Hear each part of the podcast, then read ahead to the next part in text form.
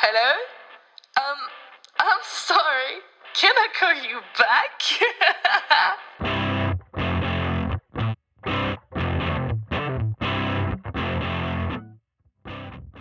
Hello et welcome ou welcome back dans le troisième épisode de Can I Call You Back? Cet épisode, il est en complément avec celui de la semaine dernière où on sera beaucoup plus focalisé sur le soi et le fait d'apprécier sa propre compagnie sans ressentir le besoin des autres. Les autres, parce que je vais beaucoup en parler euh, dans cet épisode, c'est vraiment un ensemble, un groupe de personnes. Ça peut être tes amis, ta famille, tes collègues, tes professeurs, les gens que tu ne connais pas, les amis de tes amis. C'est vraiment une généralité et il n'y a aucune volonté de dénigrer dans ce que je dis. C'est vraiment pour faire l'ensemble de personnes qui est autre que nous-mêmes en fait. Les autres, ils seront toujours là pour te critiquer. Ils seront toujours là pour te rabaisser. Ils seront là aussi pour t'apporter de bonnes choses.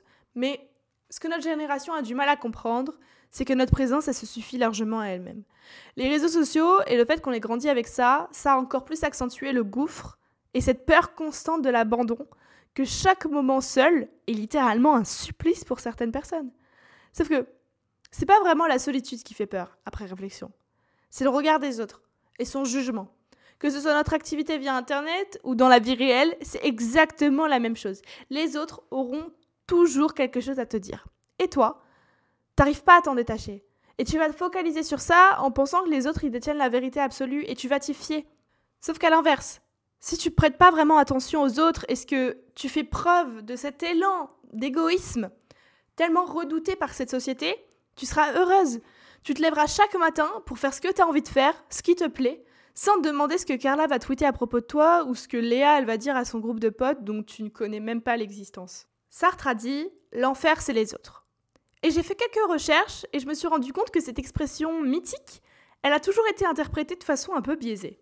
Il explique dans son roman Un théâtre de situation, je cite Je veux dire que si les rapports avec autrui sont tordus, viciés, alors l'autre ne peut être que l'enfer. Pourquoi? Parce que les autres sont au fond ce qu'il y a de plus important en nous-mêmes, pour notre propre connaissance de nous-mêmes. Quoi que je dise sur moi, toujours, le jugement d'autrui entre dedans. Quoi que je sente en moi, le jugement d'autrui entre dedans. Ce qui veut dire que, si mes rapports sont mauvais, je me mets dans la totale dépendance d'autrui.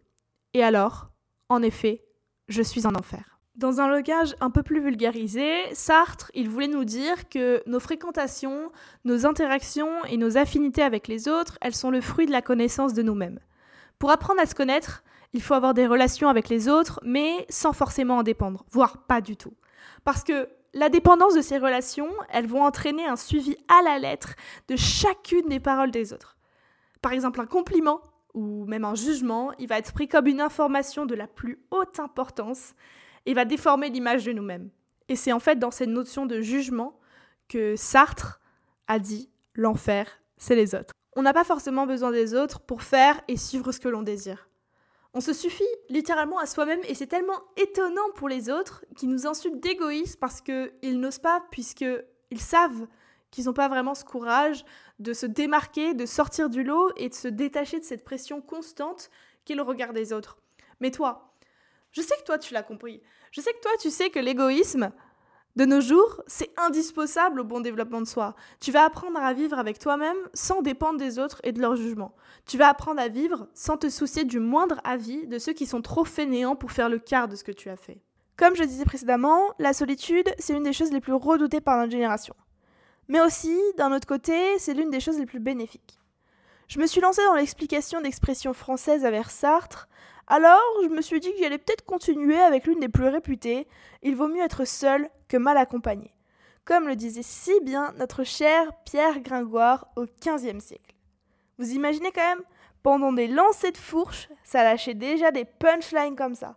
À l'époque où le Moyen Âge voyait la fin et la Renaissance tout droit importée d'Italie, elle pointait le bout de son nez, bah, ils n'ont pas vraiment pris euh, l'époque de la Renaissance à la légère. Je sais que tu as déjà utilisé cette expression, et la plupart du temps, c'est pour parler d'amour. Mais là où je veux en venir, c'est dans la connaissance de soi. On en parlait déjà avec Sartre, mais valoir mieux être seul que mal accompagné, ça nous permet cette connaissance. D'un autre côté, on apprend à se connaître autrement qu'à travers les autres. On peut faire le point. Et même si je t'avoue que parfois faire le point, ça nous amène sur une note un peu plus négative, tu dois y faire face et l'accepter. Parce que s'il n'y a aucun point négatif, bah, euh, tu vis dans le monde des bisounours. Littéralement, tu as un voile devant les yeux et tu vis dans le déni. Parce que c'est comme ça qu'on évolue. Comme je le disais dans le premier épisode, petit clin d'œil, c'est grâce aux échecs qu'on atteint le succès. Dans la réussite personnelle, c'est la même chose. La solitude, elle va être rythmée par la remise en question et l'acceptation de se retrouver qu'avec soi. Je sais que ça peut être très difficile pour certaines personnes, mais c'est step by step que tu vas y arriver. Là, je vais t'expliquer comment sortir petit à petit de ta zone de confort, entouré de monde, pour te construire la tienne, seule sans aucune nuisance. Le plus important dans cette connaissance de soi, c'est d'accepter et de chérir les moments seuls. Si tu as déjà un appartement, sans être forcément en coloc, je pense que tu expérimentes ça assez souvent. Mais t'inquiète pas, je pense à tout le monde. Ceux en coloc, ceux chez leurs parents, ceux chez l'habitant. Tu trouveras chaussures à ton pied dans chacune de mes explications. Alors, si tu n'as jamais vraiment expérimenté la vie seule, je vais te donner des exemples assez surmontables. Je te préviens, pour te rassurer, on va y aller step by step. Il y en a qui seront un peu plus faciles et il y en a d'autres, euh, peut-être que avec de l'entraînement et à force de répéter les plus petits exemples, tu arriveras. Le premier, c'est le plus simple, le plus basique, aller faire les courses ou les magasins seuls. Rien que ça, c'est un tout petit pas, mais c'est un pas quand même. Mais tu mets tes écouteurs avec ton album préféré, pour moi c'est du Alipa, et tu te balades. Je t'avoue que personne ne fera attention à toi. Vraiment. Si tu habites dans une grande ville, franchement, t'as encore moins d'excuses. Les gens seuls, ça se trouve au coin de la rue. Tu sors chez toi, tu croises un mec seul avec une baguette, bah il est sorti seul chez lui. Hein. Et je t'avoue que même quand tu sors seul, personne n'a son mot à dire. Être seul, c'est pas forcément une honte. Je sais que vu que pour certaines personnes c'est difficile, ils voient ça comme une honte en mode les gens ils vont commencer à me regarder, etc. Et on devient un peu parano sur chaque fait et geste des gens, on se dit et si jamais ils rigolent, est-ce que c'est de moi euh, Pourquoi il m'a regardé comme ça? Alors que vraiment les gens s'en foutent. Et c'est ça que les gens qui ne sortent pas souvent seuls ou du moins qui ont du mal avec ça et surtout par rapport à leur perception d'eux-mêmes, ils vont se dire que chaque fait et geste d'inconnu, ça va être en fonction d'eux. Alors que pour ceux qui ont déjà passé ce step, on passe au restaurant, au café et au cinéma solo. C'est un peu plus compliqué, je te l'accorde, mais euh, le cinéma, c'est bateau. Tu rentres, tu vas dans la salle, elle est plongée dans le noir, tu t'assois, tu regardes le film, et quand c'est fini, tu t'en vas. Il n'y a personne pour commenter chaque action, et tu partages un moment avec toi-même. Pour l'anecdote, je suis allée au, cinéma seule pour la toute première fois, c'était le mois dernier, voir Simone, le film sur Simone Veil. Bon, je pense que vous en avez tous entendu parler. Et sincèrement, j'ai tout simplement adoré. On était très très peu dans la salle et vraiment je pleurais mais comme une madeleine. J'ai dû aller aux toilettes parce que mon mascara il avait coulé, j'étais dégoûtée. Mais après je suis rentrée chez moi et ma vie euh, reprenait le même sens et je n'avais pas honte. Au contraire, j'étais fière d'être allée au cinéma seule parce que je me suis dit j'ai vu un film qui me qui, qui me tentait en fait et qui m'a plu seule et j'ai partagé ce moment avec moi-même. Euh, alors que j'ai pas forcément l'occasion de me retrouver seule parce que je suis à l'école toute la semaine, je suis tout le temps avec du monde, parfois je vois mon copain. C'est très compliqué d'avoir des moments à moi-même et quand j'en ai l'occasion, ben justement j'en profite et le cinéma ça a été vraiment une occasion pour moi de me retrouver avec moi-même. Pour les restos, les cafés, c'est un level du level 2, j'avoue. Mais bon, c'est satisfaisant. Tu sors un livre ou ton ordinateur et ça fait carrément girl boss. Même si c'est juste pour regarder une série Netflix. Hein. Et si tu veux juste contempler le paysage, tu peux le faire amplement. Les gens seuls au resto sont plus souvent complimentés que rabaissés. Parce que, puisque les gens ils voient ça comme un exploit de manger seul, alors ils se sentent obligés de dire que euh, telle fille qui mange seule, elle a du courage. Alors que, oui, peut-être être seul au restaurant ou dans un café, ça peut être courageux, mais ça doit surtout être normal. Parce que dans notre génération qui est connectée en permanence, est-ce que on est seul réellement une seule fois? Et ça, c'est vraiment une question qu'on doit se poser parce qu'on est toujours là derrière nos écrans, on est toujours connecté sur TikTok, Instagram, on voit toujours du monde. Et la seule, le seul moment où on est seul, ouais, les seuls moments où on est seul, c'est quand on pose notre téléphone.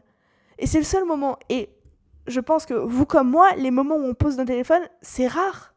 Ça se fait très rare. Et c'est ça qu'il faut se dire, c'est que si tu en profites pour aller au restaurant ou à café, bon, si c'est au restaurant parce que tu n'as pas le choix ou si c'est au café parce que tu dis que tu seras plus productif comme ça, fais.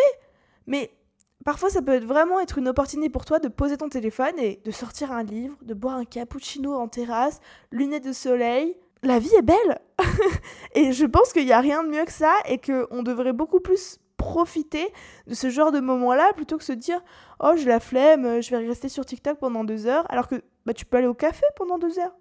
Et je pense que c'est dommage qu'on n'expérimente pas assez ce terrain et je vous avoue que j'ai déjà fait aller au, restaurant et au café seul, mais c'était pour travailler.